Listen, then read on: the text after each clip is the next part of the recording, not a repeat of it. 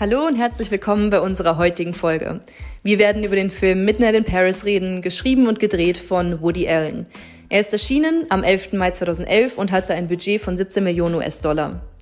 Sebi und ich werden darüber quatschen, was uns in diesem Film gefällt bzw. nicht gefällt, welche Parallelen es von den 1920ern, welche in dem Film viel thematisiert werden und unseren heutigen 20ern gibt und auch viele Nerdfacts zu literarischen Größen der damaligen Zeit erzählen und den Mehrwert, welchen dieser Film auch heute noch hat. Ich bin die Maris und das ist der Frische Filme Freitag.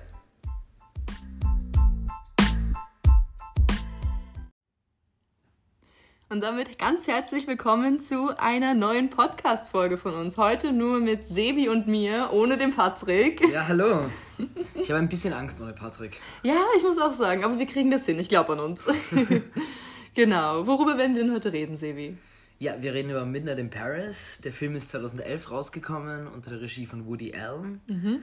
Und er erzählt die Geschichte von einem Schriftsteller, gespielt von Owen Wilson, der mit seiner Verlobten und deren Eltern nach Paris kommt für Urlaub und ähm, er ist ein totaler Romantiker und sie mhm. überhaupt nicht und immer um Mitternacht, er geht sehr viel spazieren und immer um Mitternacht steigt er dann in ein Auto, das ihn zurückbringt in die 20er Jahre, wo er dann die ganzen Persönlichkeiten der goldenen 20er in Paris kennenlernt und für ihn geht da so ein Traum in Erfüllung und das ist eine ganz süße romantische Geschichte.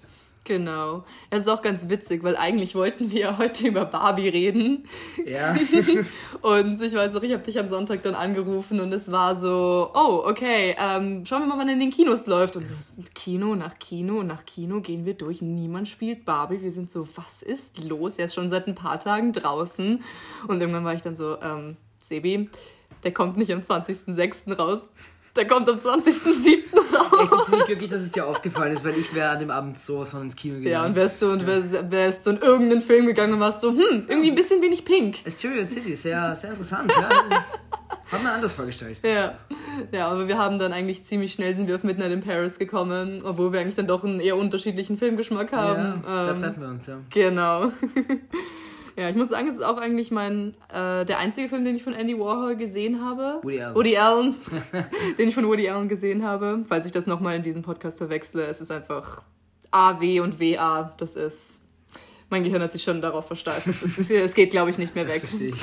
Woody Allen. Ähm, ja, ich muss auch sagen, ich habe mir dann noch einen Artikel zu ihm durchgelesen davor. Ja. Das war dann auch so ein bisschen, okay, als Person, bisschen kritisch, bisschen sehr dezent kritisch, aber sehr gesagt, weird, ja. ja. aber ich muss sagen, ich habe ja auch mit dem Drehbuch gearbeitet in meinen Schauspielkursen. Voll, du hast das mal gespielt, ja. Genau, ich habe da viel draus gespielt und ich muss sagen, es ist ein wahnsinnig tolles Drehbuch. Es ist sehr viel, ja. sehr viel äh, Thought ist da reingegangen. Jedes Wort hat irgendwie so eine Bedeutung, jeder, wie jeder was sagt gesagt, ich muss sagen. Super Drehbuchautor. Ja. Sehr detailliert. Ich finde es auch immer witzig. Ich finde, es gibt so Drehbücher und Drehbuchautoren, wo den Schauspielern viele Freiheiten gelassen werden können, auch mit dem Text. Das aber ich nicht so, gell? bei Woody Allen definitiv. Es sind diese nicht. ganzen Regisseure, die selber das Buch schreiben. Das genau, ist, ähm, also da ist ein Tarantino sehr. Tarantino ist da wahrscheinlich sehr ähnlich. Ja, ja. da kannst du, glaube ich, kein Wort irgendwie verändern und das ist, da, da macht es halt keinen Sinn mehr. Oder es macht mehr Sinn, wenn du es wirklich genauso sagst. Aber das kann man auch als Schauspieler immer sehr appreciaten, halt dass das ein gutes Skript ist, wo man auch wirklich natürlich reinkommen kann ja, dann in den Charakter. Das sind die ganzen, diese ganzen Regisseure, die in Wahrheit Schriftsteller sind, meiner Meinung nach.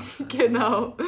Ja, aber ich muss sagen, auch Midnight in Paris ist für mich so ein richtiger Wohlfühlfilm einfach. Es ja, das, so, das würde ich das sofort unterschreiben. Ja, ja genau. Ich habe ihn ja noch, ähm, jetzt kurz vor der Folge habe ich ihn mir nochmal angeschaut und er hat wirklich, er hat Charme, er hat Witz, vor allen Dingen der, der Hauptcharakter irgendwie. Ich muss sagen, ähm, weil ich habe das Gefühl, Midnight in Paris war so ein bisschen so ein Aufleger von diesen Romance-Fantasy-Komödien. Da gibt es ja auch mehrere, auch mit so eben Zeitreisen und so, hat sich jetzt irgendwie dann in den 2010ern dann irgendwie, äh, kenne ich mehrere, so irgendwie, und ich habe die meistens immer eher als eher seicht empfunden.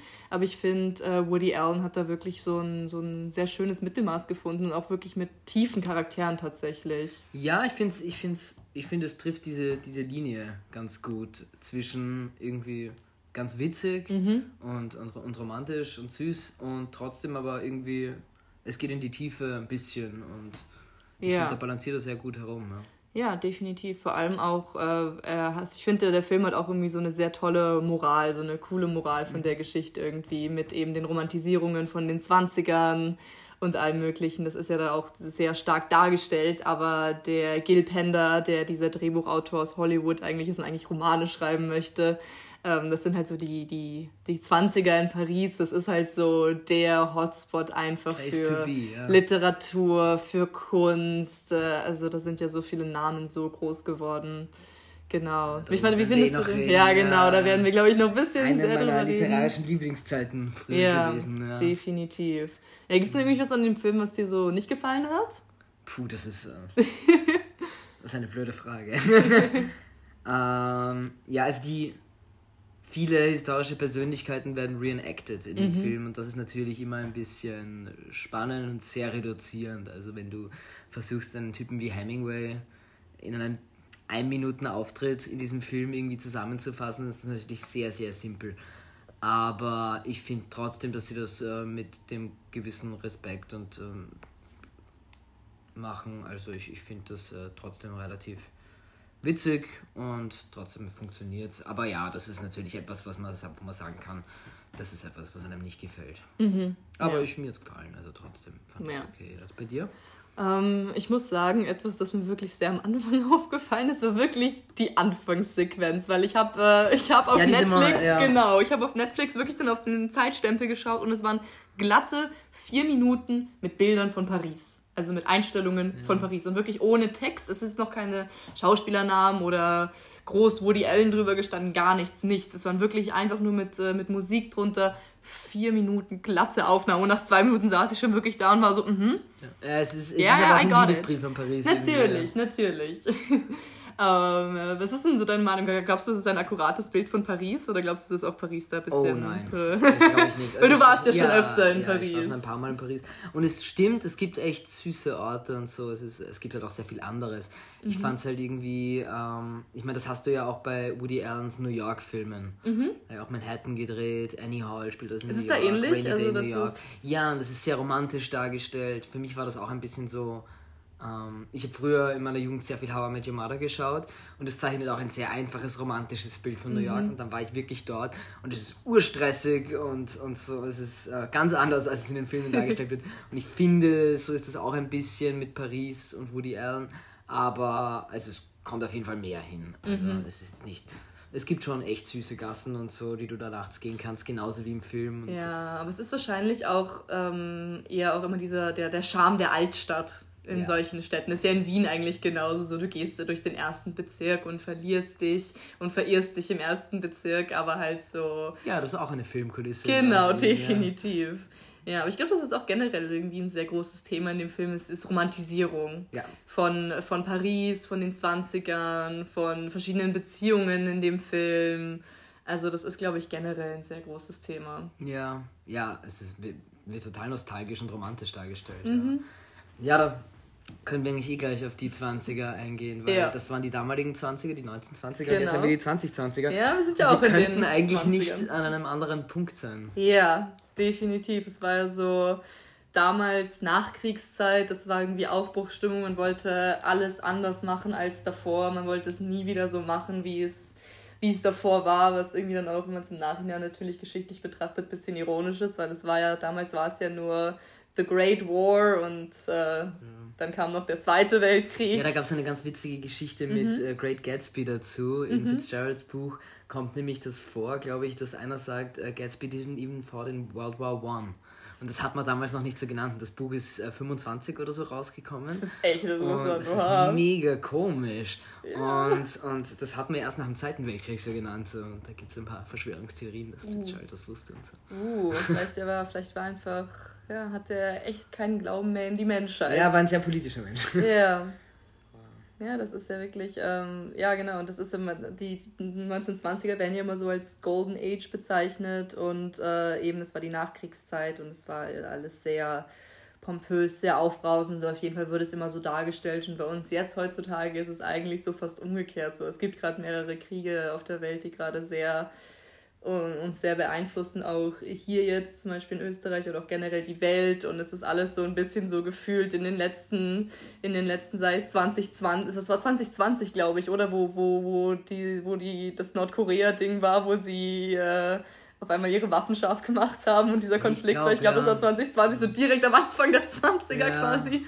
Ähm, und seitdem gibt es immer jetzt so viele Anschrammungen, Anspielungen, bald wird es den dritten mhm. Weltkrieg geben. Ja, es ist, ähm ähm, also es ist eigentlich äh, sehr anders, aber auf der anderen Seite wird es halt immer so okay, die 1920er so glorreich, so schön und alles und jetzt unsere 20er, unsere Zeit ist so dunkel und so grau. ich glaube, Wahrheit ist es genau andersrum. Genau. Wir leben jetzt im totalen Reichtum und Überfluss, genau. zumindest in Westeuropa zumindest. Genau. Und Ganz damals andere. war das genau andersrum. Ja. Da waren äh, Frankreich, Deutschland, das, die waren vom Krieg zerstört, vom Ersten ja. Weltkrieg.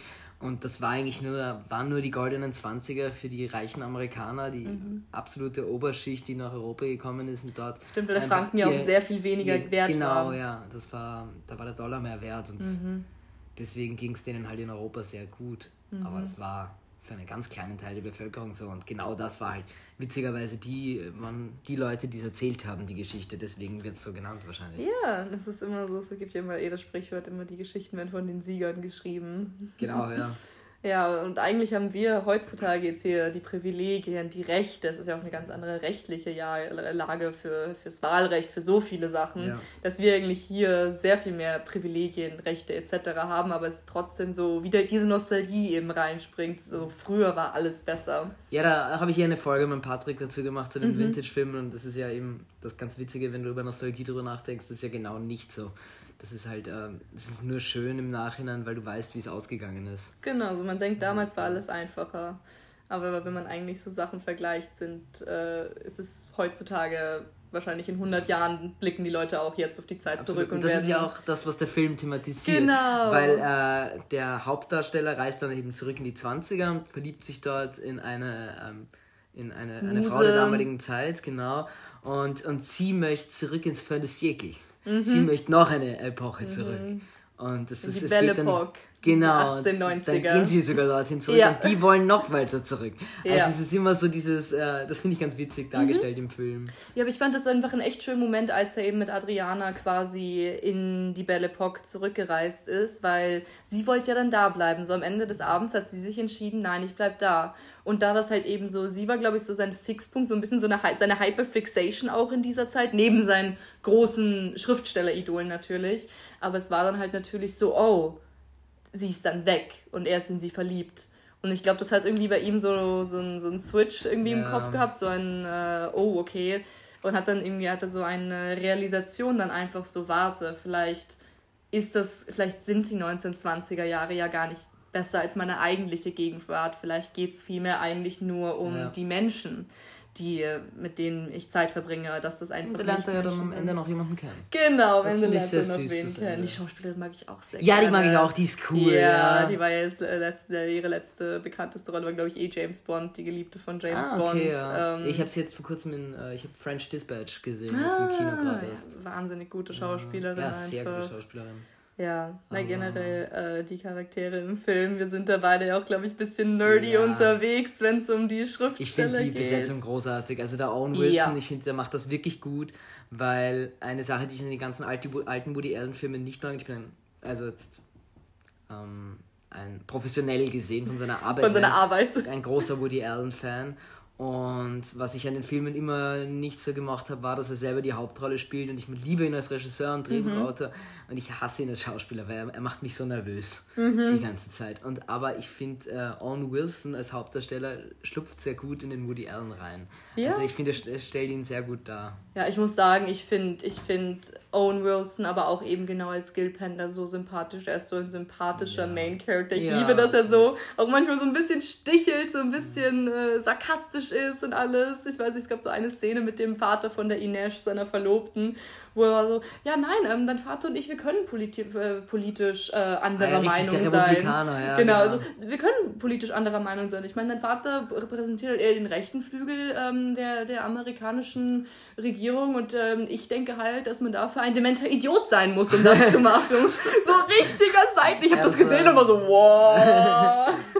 Ja, äh, Stiller Beifall hier an ja, der hin Stelle. Und wieder, hin und wieder hat er gute Momente, obwohl er ja eigentlich ein sehr schüchterner, zurückhaltender yeah. Typ ist das äh, auch eine der coolsten Szenen ist die mit diesem Freund von der Ines. Ja, der Paul. Der, boah, da gibt es eine Szene, die, die, die, die Verlobte von, ähm, vom Hauptdarsteller, trifft eben einen alten Freund wieder in Paris und das ist ein richtiger Wichtigtour und der geht mhm. durch den Park und erzählt zu jeder Statue zwei Stunden irgendeinen Scheiß, der wahrscheinlich nicht einmal stimmt. Ja. Und dann geht sie durchs Monet-Museum und er redet wieder gescheit daher und dann in, in, bei irgendeiner Statue, also ist dann ähm, Owen Wilson war eben zurück in der Zeit, nein, das ist im Museum.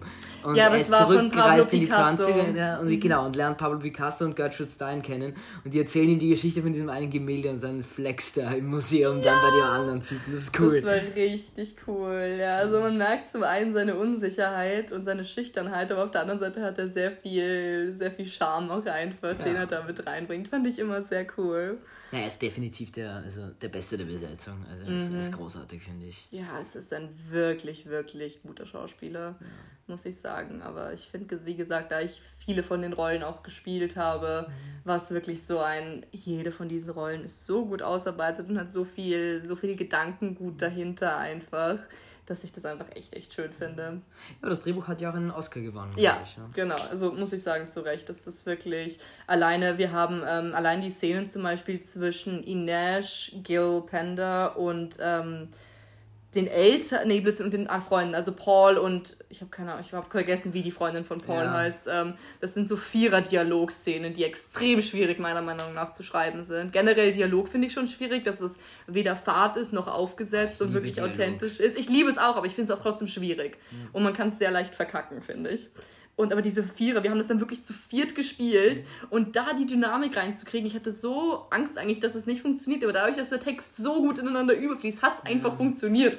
Und es war einfach wirklich, wirklich cool. Ja, das muss ich, das, das kann ich mir gar nicht vorstellen, wie cool das sein muss, so ein Drehbuch zu spielen. es war wirklich toll. Ich kann mir vorstellen, sagen. das funktioniert einfach, ja. Ja, es funktioniert einfach. Und das ist, das habe ich so, wenn ich irgendwie bei mal privaten Kurzfilmproduktionen mitgespielt habe oder Drehbücher, die schneller entstanden sind, wo halt Dialoge drin waren, wo du dir das anschaust und dir als Schauspieler wirklich denkst, so wie soll ich das spielen? Ja, das ist dann das aber, würde, ich finde, ein europäisches äh, Problem, dass die ganzen Regisseure der Meinung sind, die Drehbücher selber zu schreiben zu können. Das sind einfach keine Drehbuchautoren. Mm. Ich finde, das sind zwei sehr unterschiedliche Jobs. Mm.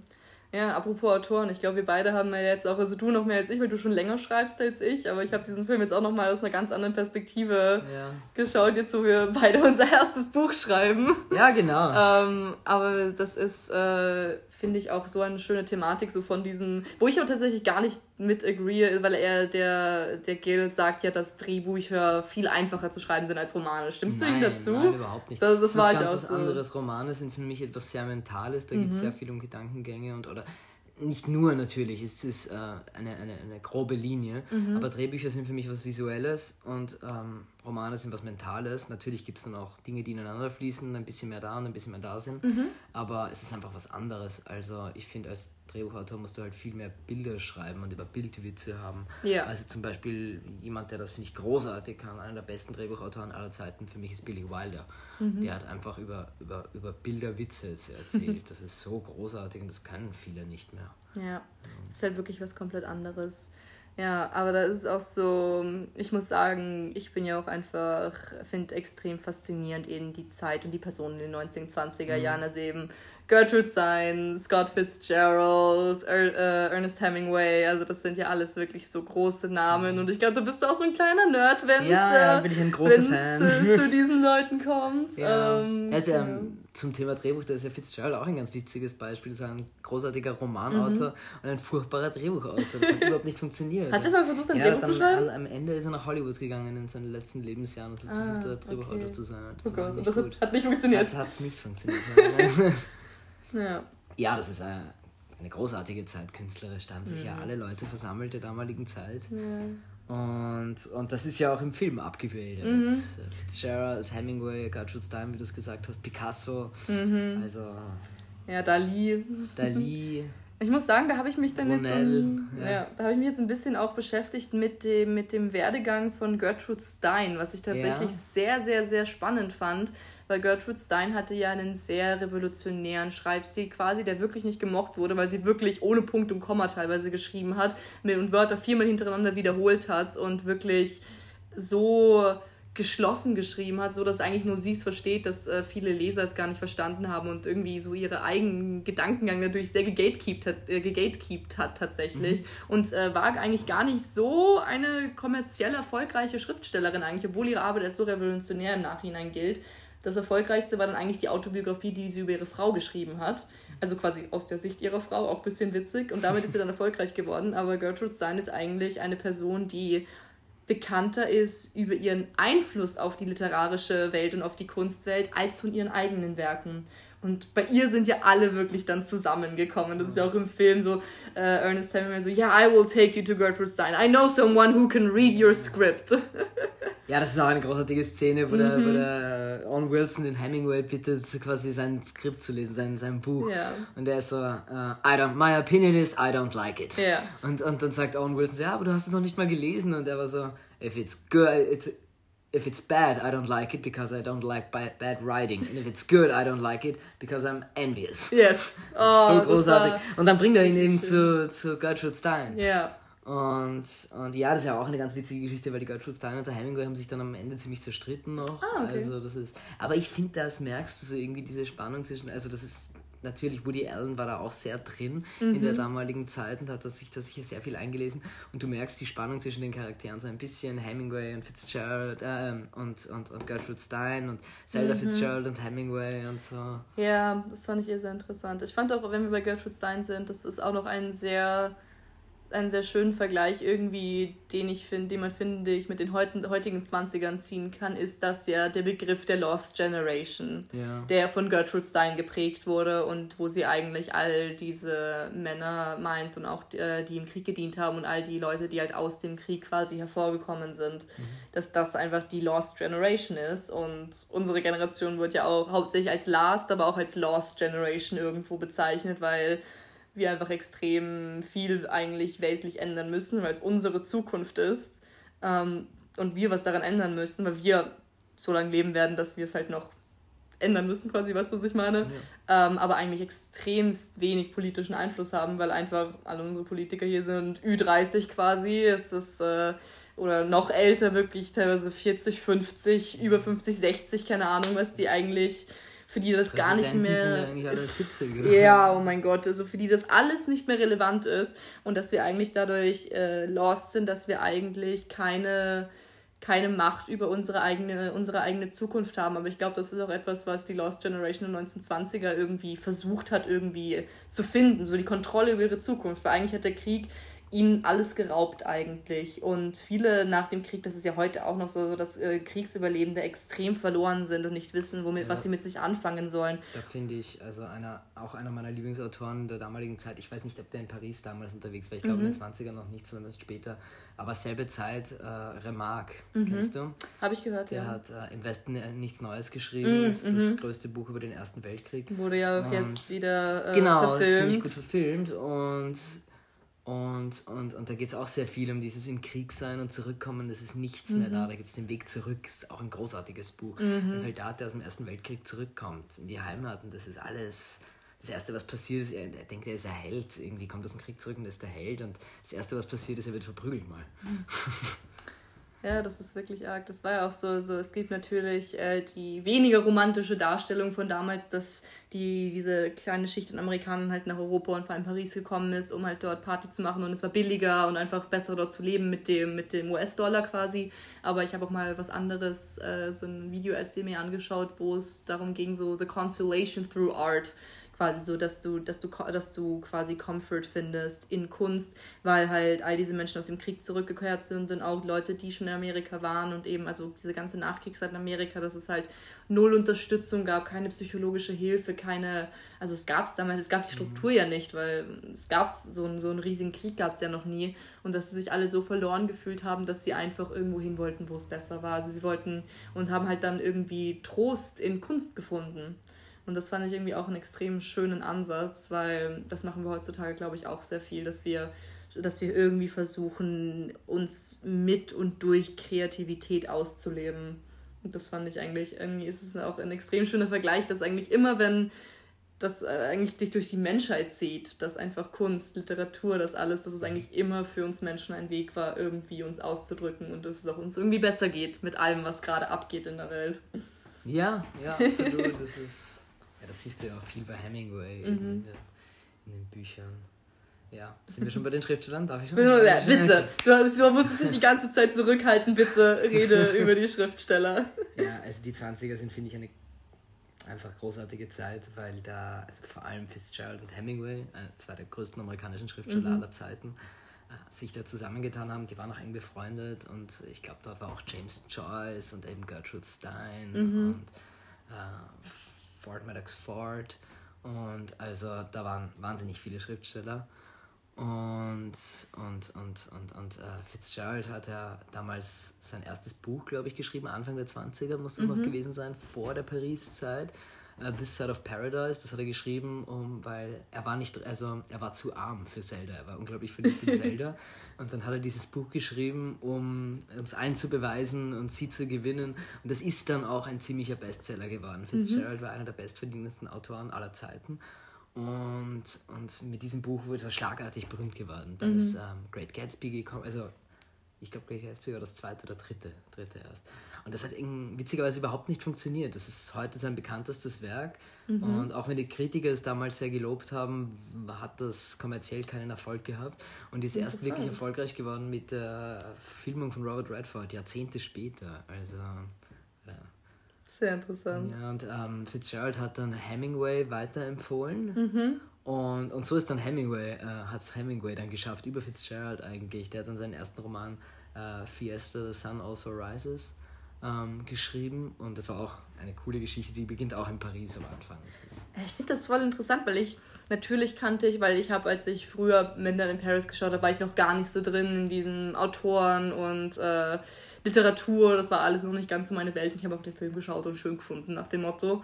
Ähm, aber jetzt dann so in den letzten Jahren, als ich ihn jetzt wieder geschaut habe, war ich so, wow, eigentlich, dass das so eine enge Bubble war. So, die kannten sich alle. So, aber schreiben sie sehr unterschiedlich, weil ich habe jetzt nicht Ja, so viel von Hemingway und Fitzgerald. Schreiben sie trotzdem unterschiedlich? Sie Es schreiben ist total so, unterschiedlich, haben einen ganz eigenen Stil.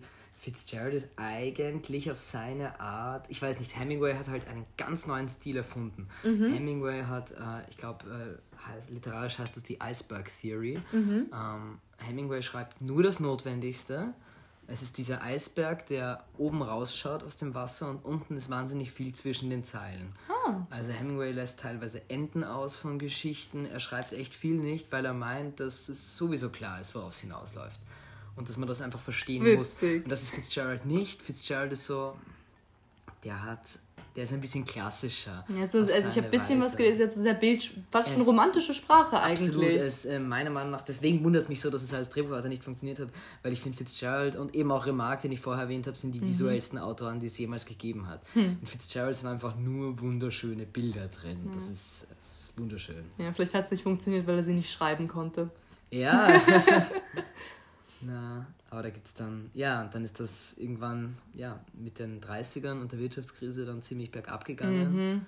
Irgendwann. Und, und, und Zelda ist dann in die Psychiatrie, glaube ich, Ja. gekommen. Fitzgerald ist dann doch recht jung gestorben und Hemingway hat sich dann anderen Dingen gewidmet und ist eigentlich der Einzige, der diese Schriftsteller-Bubble überlebt hat. Aber er Die hat sich im anderen- Endeffekt auch das Leben genommen, oder? ja, aber da war er schon. Das war 1961, glaube ich. glaube ich. Und der war sehr krank. Mm. Der war, hatte, ich glaube, eine Hautkrankheit, wo er immer zehn Jahre älter ausgeschaut hat, als er war. Mhm. Oh, wow. Und obwohl er als Junge sehr fesch war. Und ähm, der, der, war, der hat halt einfach die anderen überlebt und deswegen Mhm. war Hemingway der, der die Geschichte erzählt hat. Sehr interessant. Und deswegen wirkt er immer für uns wie der Coole, aber in Wahrheit war das, glaube ich, der Uncoolste. Also ich glaube, Fitzgerald war der Coolste. Ja, ich muss sagen, ich habe mich jetzt auch sehr ähm, eben da ja auch sich auch mit in Paris so sehr mit Romantisierung beschäftigt und tatsächlich auch als ich das ans, am Skript gearbeitet habe, habe ich mich auch sehr mit der Romantisierung von der Beziehung von Scott und Zelda beschäftigt, weil das wurde im Film, muss ich sagen, das fand ich auch so, das ist eben genauso diese zwei Minuten Darstellung, Ja. von der wir geredet haben, wo ich dann irgendwie war so, ah okay, hm, mag ich nicht so, weil halt irgendwie Zelda, nur Zelda irgendwie als die hysterische dargestellt wurde und nur als die einzige war, die eifersüchtig war. Weil ich glaube tatsächlich, dass es so war, auch was ich jetzt immer gelesen habe. Ich habe, ähm, äh, es gab ja so, ich, ich habe den genauen Namen vergessen, aber so quasi The Diaries von Scott Fitzgerald, ähm, Lost irgendwie, äh, ich habe den Titel gerade vergessen. Da habe ich mir gerade noch so eine Analyse letztens durchgelesen und das fand ich sehr interessant, weil ähm, da das eigentlich beschrieben hat, wie zerrüttet teilweise auch die Beziehung war von seinem Alkohol, von ihrem Alkohol, von der Eifersucht untereinander teilweise. ich habe herausgefunden, dass ur viele Kurzgeschichten teilweise und äh, Sachen, die Zelda geschrieben hat, einfach nur aus Profitgründen halt unter Fitz, äh, Scott Fitzgerald Namen ja, hat, veröffentlicht ja, wurden. Unter seinem eigenen Namen veröffentlicht. Genau. Die, also ich, das, das müsste man halt wirklich genau nachlesen. Das ist, glaube ich, nicht ganz geklärt, aber einer seiner berühmtesten Kurzgeschichten, uh, Curious Case of Benjamin Button, läuft mhm. angeblich auf Zelda zurück. Auf Zelda zurück, genau. Film war mit Brad Pitt ja. und David Fincher. Und ja. also, ist ja ganz witzig, weil das ist, ähm, ich finde, das ist auch ein witziger Film. Hast du den ja, habe ich gesehen, und sehr Film weird. ist mehr Fitzgerald als das Buch. Wow. Ich habe den Film zuerst gesehen, ich mhm. habe den wunderschön gefunden und das Buch war echt weird und mhm. ich finde nicht gut. Mhm. Also das ist schräg, ja. ja. Aber wegen den beiden, wenn dir das gefällt, dann solltest du unbedingt Tender is the Night lesen. Mhm. Das ist nämlich sehr, also diese komplizierte Beziehung zusammengefasst. Das ist ah, wirklich cool. schön. Ja. Ja, aber ich habe mir, das war nämlich, da ging es dann nämlich noch weiter mit, dass sie dann in der Psychiatrie ihren ersten eigenen Roman rausgebracht hat und den dann nicht über Scott und den äh, äh, rausgebracht hat und es ihm nicht gezeigt hat, und dass Scott dann richtig ausgezuckt ist und den Verlag dann gemacht hat und dass es quasi super viele Sachen gekürzt wurden, die als Scott in ein äh, schlechtes Licht gestellt haben und die sind einfach verloren gegangen quasi, was ich so schade, schade finde, ja, ja weil ich es wirklich interessant fand und das ist so, also ich fand das und da war, das hat mich eben so ein bisschen geeckt, dass irgendwie nur Zelda so als die hysterisch dargestellt wird, die eifersüchtig auf sein Talent war, obwohl ich da, glaube ich, da sehr viele schwierige Dynamiken in der Beziehung waren und beide halt ja. auch viel noch irgendwie mitgespielt hat, dass du als Frau eben nicht so erfolgreich Absolut, sein konntest, ja. wie als, als Mann quasi damals noch. Das hat, glaube ich, auch viel mit reingespielt. Und es war auch immer, gab es dann immer noch, die Scheidung war immer wieder im Raum und das wurde dann doch nicht so, etc. Und das ist eigentlich, ist eigentlich eine ja, sehr tragische eine, Geschichte, eine, eine sehr, sehr tragische Beziehung eigentlich. Eine sehr talentierte Frau, die immer also ein bisschen unterdrückt wurde in dieser Beziehung, ja. kann ich mir gut vorstellen. Ja, definitiv. Ja. Sie war auch mal teilweise professionelle Balletttänzerin und alles. Also ja, also wirklich super interessant, weil ich habe es eben auch gespielt ja. und das ist dann, wenn man sich mal in so, in so einen Kopf rein, reinwindet, das ist wirklich org eigentlich. Ja, man muss halt aber auch dazu sagen, zum Schutz des Filmes, also die, diese ganzen Schriftsteller, auf die wir uns jetzt voll reinsteigen, ja. die haben klein, das sind kleine Das sind Nebenrollen. In Wahrheit, das ist eine Liebesgeschichte vom, vom Owen Wilson. Genau. Und, äh, und dann gibt es diese kleinen Gastauftritte von genau. Fitzgerald, gespielt von Tom Hiddleston und so. Äh, also ja, du hast halt auch eine begrenzte Screentime dafür. Natürlich, natürlich. Und ich muss sagen, ich fand es irgendwie sehr erfrischend, die Romantisierung. Und ich sage das sehr vorsichtig, weil ich eigentlich eben, weil wir jetzt so viel darüber geredet haben, dass eigentlich so vieles, was im Film so schön dargestellt wurde, auch sehr, sehr kritisch betrachtet werden kann. Eben 1920er, waren sie wirklich, waren sie wirklich the golden 20s? Äh, die Beziehungen, die dargestellt wurden, sind sie eigentlich so gut ähm, oder ist es und äh, äh, etc. etc. Oder ist Paris wirklich so schön, wie es ist? Ähm, und aber ich muss sagen, ich fand es so schön, mal wieder zu sehen. Schön, mal ja. keinen Film, der irgendwie Doomsday, End of the World, was auch immer. es war wirklich schön und es war aber auch eben nicht, es war nicht flach weil ich habe das Gefühl, dass Midnight in Paris irgendwie einer der ersten Filme war, die diese Romance-Fantasy-Komödien so ein bisschen in, äh, introduced hat. Dass der flach wird, bevor ich ihn gesehen habe. Yeah. Damals einen Trailer noch im Fernsehen gesehen yeah. und ich war so, ich fürchte mich, dass der flach ist, aber das mhm. war er nicht. Nein. War er einfach nicht. Er hat wirklich die Balance, ja. Ja, und ich finde das tatsächlich, normalerweise bin ich dann immer so bei so wirklichen Feel-Good-Movies, dass ich dann irgendwie dann doch aus einer Plot-Sicht oder einer filmischen Sicht sage so, ja nee, irgendwie flach, langweilig, irgendwas fehlt. Aber er hat wirklich Vielleicht so. Vielleicht so. die falschen Feel-Good-Movies. Das kann auch sehr gut sein, aber ich habe das Gefühl, dass es halt auch heutzutage sehr commercialized ist, diese, diese, diese Trope und dieses Thema halt so.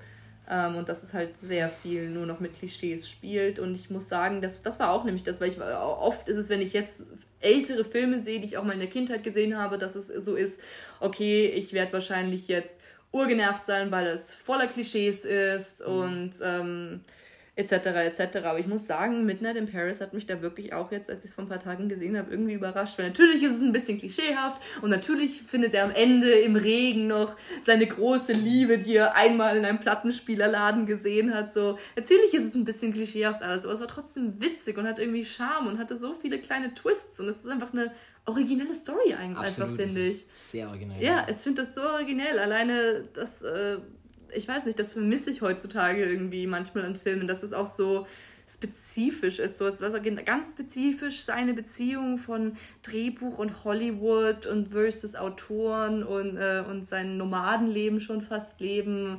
Ich fand, das ist eine extrem schöne, spezifische Story, die, wenn du dir, weil ich habe ja auch schon mal versucht, irgendwie mir so Stories für Drehbücher auszudenken, die dir irgendwie ein bisschen weird vorkommst, wenn du sie hast, weil du denkst, so, es ist so genau, es ist so irgendwie so will das überhaupt jemand schauen, so genau ist es. Weißt du, was ich meine? Weißt und es ist auch total over the top. Ja, und es ist ja. total over the top. Und du denkst so, also wenn ich so eine Idee hätte, würde ich so, wird das nicht komplett irgendwie genau over the top, überromantisch und Man keine muss Ahnung. Es aber einfach machen. Einfach machen. Und ich fand Midnight in Paris hat das wirklich, wirklich schön gemacht einfach. Gut, Woody Allen war auch äh, 2011 an einem anderen Punkt in seinem Leben als wir jetzt. Ja, das stimmt.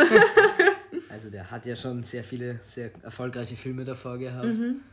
Und, und ich, ich finde ich find ihn ja auch wirklich spannend, weil also mhm. er hat sehr, sehr gute alte Filme gehabt, eben allen voran Annie Hall. Mhm. Hast du den gesehen? Nein. Ich habe wirklich, glaube ich, nur Midnight in Paris von Andy äh, schau, äh, schau, Woody Allen gesehen. Ja. Schau mal ein bisschen rein. Also Annie Hall ist cool, weil da gibt es eine, eine Szene, wo, also da spielt äh, Woody Allen neben den Hauptcharakter mhm. und, und, und äh, Boy Meets Girl Liebesgeschichte mhm. und da gibt es eine Szene, wie sie miteinander flirten und reden und es ist irgendwie so und er redet irgendwas von irgendeinem Schriftsteller daher und unten stehen so Subtitles, aber in den Subtitles steht das, was sie sich denken, oh nicht, Gott. dass sie reden und, da steht, und er redet so irgendwas über den Schriftsteller daher und darunter steht, oh mein Gott, ich habe keine Ahnung, was ich rede, boah, hoffentlich fällt dir das nicht auf und bei ihr so, ja, ja, voll, bin voll deiner Meinung und sie war so, wow, ich habe das noch nie gehört, er ist so gescheit, was, was soll das alles? oh mein ähm, Gott. Ist, es ist witzig. Also, auch sehr experimentell. Sehr experimentell für die damalige Zeit auch. Und, und wann, ist der, wann wurde der gedreht? Ah, lass mich nachschauen. Aber ja, und der hat Annie Hall. Und der hat.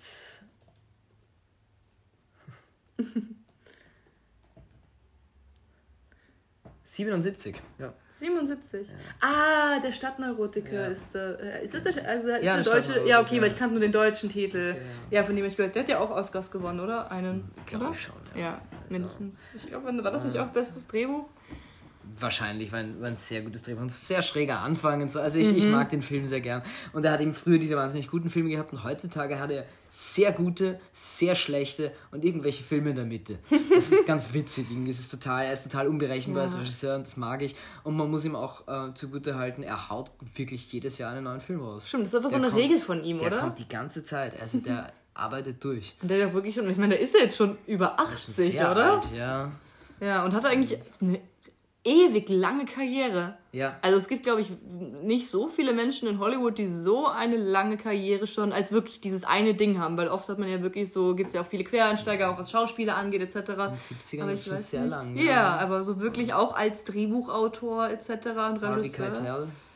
Ja, sag mir auch. Ähm, der war Mean Streets, glaube ich, Ende der 60er das erste mhm. Mal und ich habe ihn jetzt noch in Tarantino-Filmen gesehen. Ah, okay. Den gibt es auch schon sehr lang. Ja, ähm, was ist Martin Scorsese vielleicht, mm. De Niro. Ja. ja. Ein paar gibt es schon. Ein aber paar. es ist auf jeden Fall was ähm, Außergewöhnliches. Ja. ja. Ja, ist auf jeden Fall sehr.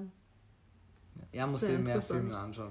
Ich weiß, ich muss mir mehr Filme anschauen. Ich bin ja wirklich eher der Serienmensch irgendwie. Ja, ja vielleicht dreht auch mal eine Serie. Ich glaube ja nicht. Ja, nein, glaube ich auch nicht. Nein, aber ja, ich bin nicht so. Ihr werdet hoffentlich auch mal von mir mehr über meine, meine Lieblingsserien hier auf dem Podcast hören. Ja, gerne. Fleabag wollten wir mal schauen. Fleabag, genau. Ja, ich zwinge gerade so Marius Rick and Morty zu schauen. Toll. Ich habe es heute gesehen. Ich habe heute. Uh, hast du reingeschaut? Äh, ja, genau. Bei der ersten Staffel habe ich heute angefangen. Ja, machen wir mal vielleicht eine Serienfolge. Mal schauen. Mm, das wäre schon cool.